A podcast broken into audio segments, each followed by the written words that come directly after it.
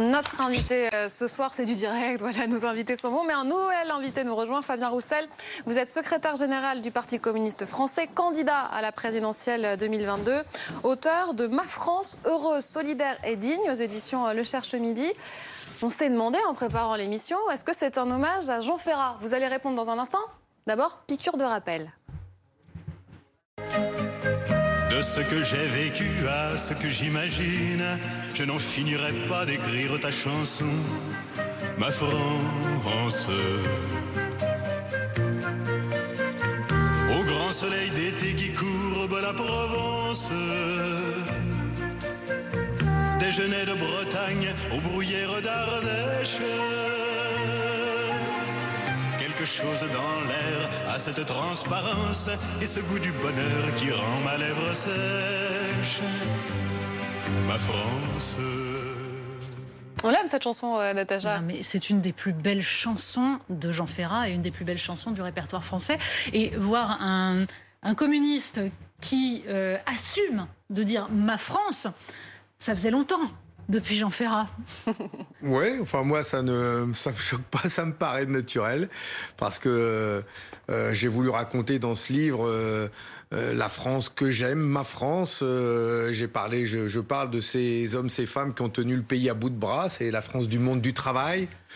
Oui, mais on, on, va y revenir. Ça, pendant pendant longtemps, ça n'a pas forcément été évident au Parti communiste d'assumer ça. Mais ça fait partie de, votre discours. Mais d'abord, enfin, on se pose une question quand même. Ça faisait 15 ans qu'il n'y avait pas eu de candidat communiste à une élection présidentielle. C'est c'était si nécessaire que ça, ça, manquait parce que on n'a pas l'impression que ça, manquait véritablement aux électeurs. Ils ne hurlaient pas pour demander une candidature communiste. Mais euh, pour nous, ce qui a guidé notre motivation, c'est surtout euh, cette crise que l'on vit, enfin ces multiples crises, parce qu'il y a la crise sanitaire, mais il y a une crise économique qui était d'ailleurs sous-jacente avant la crise sanitaire. Il y a une crise démocratique profonde. Il y a cette crise climatique et pour nous, euh, c'est pas juste euh, en parlant de capitalisme vert ça va changer les choses parce que dans le problème dans le capitalisme vert, c'est c'est pas la couleur, c'est le capitalisme. Donc il faut s'attaquer à ce modèle économique qui épuise autant les êtres humains que la planète. Et donc, ces multiples crises nous invitent à dire qu'il faut changer de système. Système économique, système euh, démocratique. Nous devons reprendre le pouvoir. Certes, et c'est pour ça que nous avons présenté cette candidature. S'il s'agit de changer de système, d'expliquer qu'en effet, il faut tenir compte de l'urgence climatique, qu'il faut remettre en cause le capitalisme, le libre-échange, etc à la limite, on peut reconnaître à Jean-Luc Mélenchon et aux Insoumis d'en parler. Donc en fait, si vous avez éprouvé le besoin de vous présenter, c'est parce que la différence, elle ne se situe pas exactement là, même s'il peut y avoir en effet des différences. Les, les Insoumis ont des propositions qui ne sont pas exactement les vôtres sur certaines données économiques. Enfin, grosso modo, on est bien d'accord, le problème, c'est sur le reste. C'est sur la vision de la France, par exemple. Vous étiez à Aix-en-Provence ce week-end, vous avez, vous avez proclamé Nous voulons le rétablissement d'une société sociale et laïque. Nous voulons restaurer la République contre l'islamisme radical. Elle n'est pas là, la différence euh, C'est pas là où vous vous êtes dit qu'il y avait un truc à gauche qui manquait? Euh, Ça fait partie. Euh, oui, j'ai fait le choix dans, le, dans cette campagne d'aborder de, ces sujets-là où je trouve que la gauche a été justement très à la pointe avant. Euh, elle a certainement abandonné un petit peu ce terrain. Et alors, ça me, ça, ça, ça m'insupporte de, de, de, voir la droite et l'extrême droite nous donner des leçons sur ces questions-là. Je pense notamment à la question de la sécurité, alors que c'est eux-mêmes qui abîment notre pays, qui ont affaibli euh, les moyens de nos forces de police, de justice, et qui ont euh, fait retirer la, la République et nos services publics dans bon nombre de nos quartiers, comme à Marseille.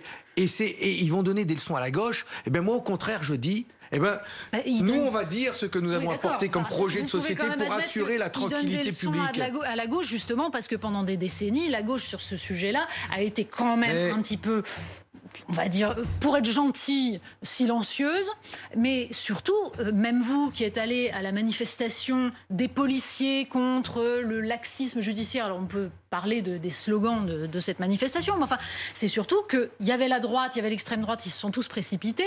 À gauche, ça a été très très compliqué. Vous avez dû vous faire insulter par pas mal de camarades quand même d'être allé dans cette manifestation. Ça a suscité... Vous n'avez pas peur que ça pose problème non, mais ça, a suscité, ça a suscité le débat, ça a surpris. Mais encore une fois, si nous avons vocation nous à répondre aux, aux inquiétudes, aux préoccupations des, des, de, de, ceux qui habitent dans, euh, dans des quartiers où se concentrent les difficultés, mais pas que. Je pense pas que aux grandes villes. Je pense aussi dans la ruralité, dans les villages où cette question justement de la sécurité, de la tranquillité publique, elle est posée. On, on a vocation à parler à, à tous ces Français. Et si nous sommes incapables d'apporter une réponse, mais pourquoi les gens ils iraient voter pour nous? Moi, je veux apporter bah des réponses. Ils, ils mais, plus depuis mais, longtemps. J'ai exactement. Et il se trouve que j'arrive à la tête du Parti communiste français.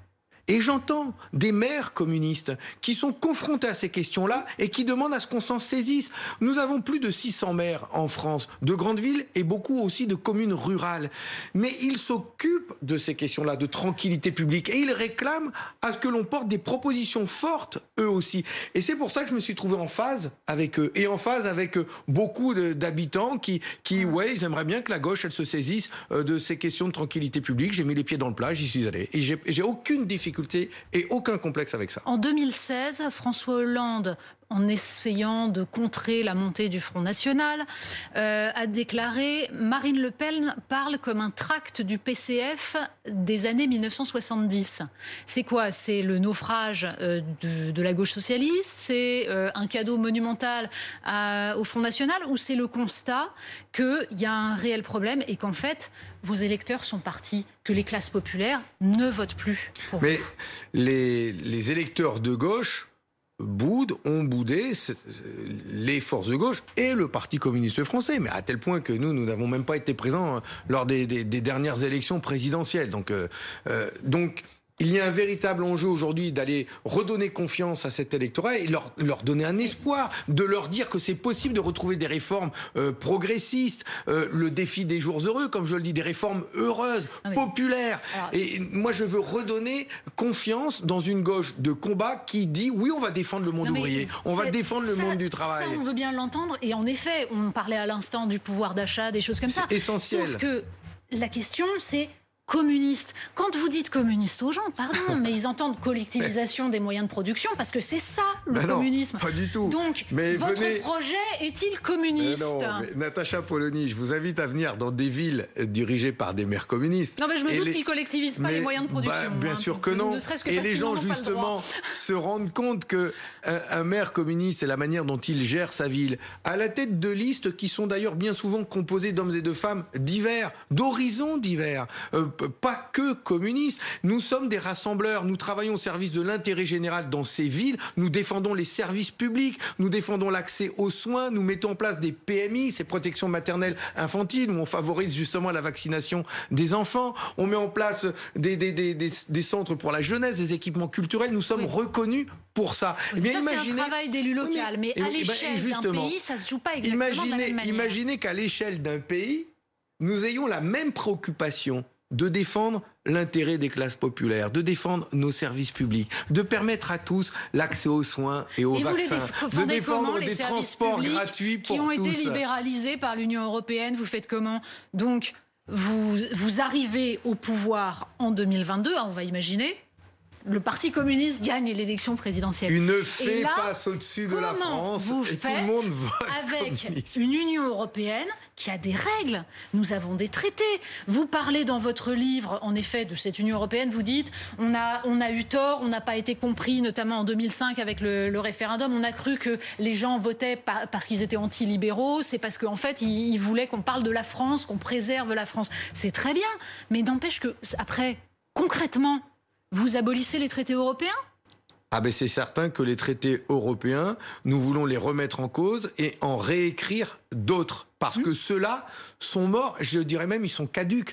Quand dans ces traités européens, il est inscrit des règles des 3%, des oui. 60% de déficit, qui sont aujourd'hui, mais complètement des règles complètement dépassées par cette crise. Et, et vous, vous voyez bien qu'il y a besoin de mettre en place de nouveaux traités européens. Si demain je suis président de la avec, République... Euh, avec 26 partenaires qui nous sommes, pas... nous sommes la seule force politique qui, en 2005, sur cette question du traité euh, constitutionnel européen, euh, avons bagarré pour le nom et tout les députés et sénateurs communistes ont voté contre ce traité. Chez nous, il n'y a pas eu d'ambiguïté, Oui, il n'y a oui. pas eu de débat. Nous avons été clairs Ça, du on début. peut admettre que vous, vous ne vous êtes pas assis sur la démocratie. Voilà.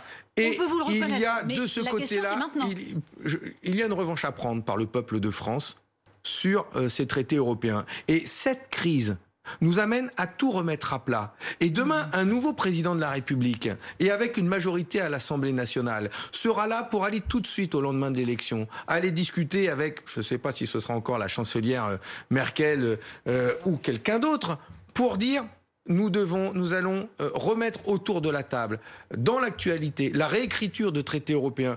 Nous allons protéger, et, vous faites, et vous nous allons sortir, protéger. euh, par exemple, les Pays-Bas, l'Irlande euh, qui pratiquent le dumping fiscal.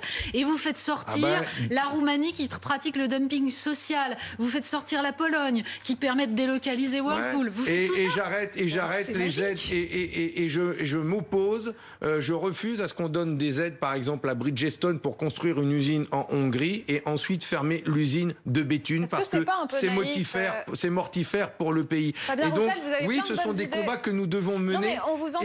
Et, et avec la Roussel. force du peuple et avec la légitimité d'une élection, nous avons la possibilité de mener ce combat-là. Vous avez Ouais. plein, et je pense qu'ils de sont belles idées, d'actualité, mais on n'arrive pas à imaginer ce que ça donnerait concrètement. Enfin, ce que vous dites avec les traités européens, on entend la belle idée, mais en effet, quand on dit comment faire, là, on voit que c'est plus compliqué. Pareil sur la sécurité. Vous dites, moi, je suis celui à gauche qui en parle. C'est vrai qu'il Ah, en pas est qui en parle, qui a fait des propositions. Oui, mais justement, concrètement, quoi Ah ben tout Quand de vous suite. dites j'entends les maires, et ensuite, que feriez-vous là maintenant pour répondre aux préoccupations des Français, ceux qui se sentent en insécurité aujourd'hui? Mais d'abord, les propositions que j'ai faites sur, ce, de- sur cette question, c'est qu'il y a un besoin d'avoir plus de moyens euh, humains euh, pour, euh, la, pour assurer la tranquillité publique, donc de policiers et de gendarmes dans tout le pays. J'ai proposé la création d'une police nationale de proximité, de proximité, j'y tiens, dotée de 30 000 hommes et femmes engagés sous statut et en revoyant leur formation, comme nous le réclament les syndicats de police que j'ai reçus. Et donc, on doit revoir complètement la politique de tranquillité publique. Et j'ai développé là-dessus. Et pareil pour la justice, où les précédents gouvernements, celui-ci comme l'autre, ont fusionné les tribunaux. Rappelez-vous les manifestations des robes noires avant la pandémie, Vous qui trouvez- dénonçaient cette réforme de la justice. Donc, il y a cette question Vous des la moyens. trouvez Mais- où la, la marge mais- de manœuvre mais ça ne suffira pas. Ça ne Là suffira aussi, pas. concrètement. Et donc, il y a aussi à engager euh, la- la- le retour de nos services publics dans euh, ces quartiers, dans nos villages. C'est pas seulement les moyens pour l'école, mais c'est aussi des arrêts de bus et des transports quand on est dans la ruralité parce que ça Mais- manque. C'est aussi des équipements On est culturels, mais on fait comment pour avoir les budgets Mais quand on décide de faire ça une priorité dans notre pays et que nous décidons ensemble d'y mettre les moyens et que l'on met en face les richesses que nous produisons, 2300 milliards d'euros de PIB, les richesses que nous produisons, elles sont là, elles sont énormes. Ça, ça veut dire Mais- que vous partez du principe qu'on ne rembourse pas la dette. Il faut, il faut euh, euh, répartir les richesses différemment. Vous étiez en train d'en parler juste avant sur ce plateau, d'accord Euh, Il y a entre l'évasion fiscale, les, tous les cadeaux qui ont été faits aux plus fortunés, aux multinationales, ces cadeaux au capital qui ont été défendus, théorisés par Macron et Le Maire sur les premiers de cordée. C'est 20 milliards d'euros de cadeaux accordés aux plus grandes fortunes et au capital par Sauf an. que ça, en termes de budget, ça ne suffit Non, mais- pas.